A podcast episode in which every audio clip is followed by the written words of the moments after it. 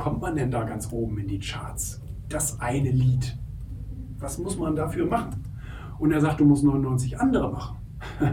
Und das ist eben das Geheimnis. Das Durchhaltevermögen, so lange deinen Job zu machen, bis natürlich irgendwann auch mal der, das ganz große Ticket dabei ist. Das ist natürlich etwas Besonderes. Und natürlich hast du auch bei den 99 anderen Aufgaben viel gelernt. Du hast neue Kontakte geknüpft, du hast gesehen, wie manche Dinge funktionieren, wie manche Dinge nicht funktionieren und so weiter. Du hast Sachen perfektioniert und so weiter. Aber es ist so unglaublich wichtig, so lange an deiner Sache festzuhalten, bis sie die Früchte trägt, die du davon gerne hättest.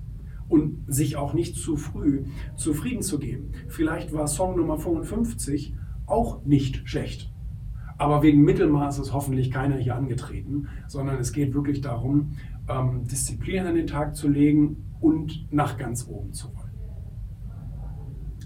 Das Thema Humor vermuten die meisten jetzt eher nicht so bei, einem, bei einer Erfolgsstrategie, ist aber tatsächlich enorm hilfreich. Und ähm, nicht nur, dass Humor generell gesund ist. Ich habe mit Eckhard von Hirschhausen, Dr. Eckhard von Hirschhausen, darüber gesprochen, mehrmals sogar, und er hofft ja bis heute, dass er Humor mal irgendwann auf Krankenschein verschreiben kann. Aber da machen die Krankenkassen leider bisher noch nicht mit. Er war ja damals äh, war ein großer Patch oder ist ein großer Patch, äh, Patch Adams-Fan, dieser Clown, Klinik-Clown. Und er hat dann dieses Konzept auch nach Deutschland äh, gebracht und umgesetzt und hat gesehen, wie große Heilungserfolge dadurch entstehen. Er hat ja noch Stiftung gegründet, Humor hilft heilen und so weiter. Alles ganz, ganz großartig. Und ähm, und er als damaliger angehender Mediziner, der dann auch noch witzig war, was es eigentlich selten gibt, dann haben die ihn gleich auf die Bühne und ins Radio gestellt und haben gesagt, das ist ja mal witzig, ein Mediziner, der lustig ist. Und ähm, damit macht er ja letztendlich jetzt einen besseren Job, als er vielleicht hätte im Krankenhaus machen können, weil man eben herausgefunden hat, dass man mit Humor tatsächlich äh, Krankheiten mit am besten heilen kann.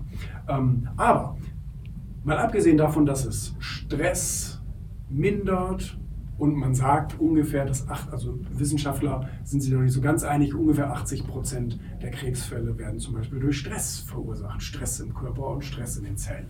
Und das heißt, das ist gesund, ja. Und auf der anderen Seite, zum Beispiel auch ähm, im Alltag, wirkt Humor manchmal entkrampfend. Und wenn du vielleicht zum Beispiel in einer Verhandlungssituation oder so bist, ob das jetzt privat mit einem Ehepartner ist oder beruflich mit irgendeinem mit einer anderen Firma, dann hilft es manchmal, wenn man sich so ein bisschen festgefahren hat und nicht mehr so recht, äh, nicht mehr so recht vor und nicht mehr zurück kann, dass man einfach mal ein bisschen Humor an den Tag legt. Muss ja kein blöder Witz sein, aber einfach diese Situation vielleicht mal ein bisschen humoristisch aufgreifen, damit sich alles wieder etwas entspannt.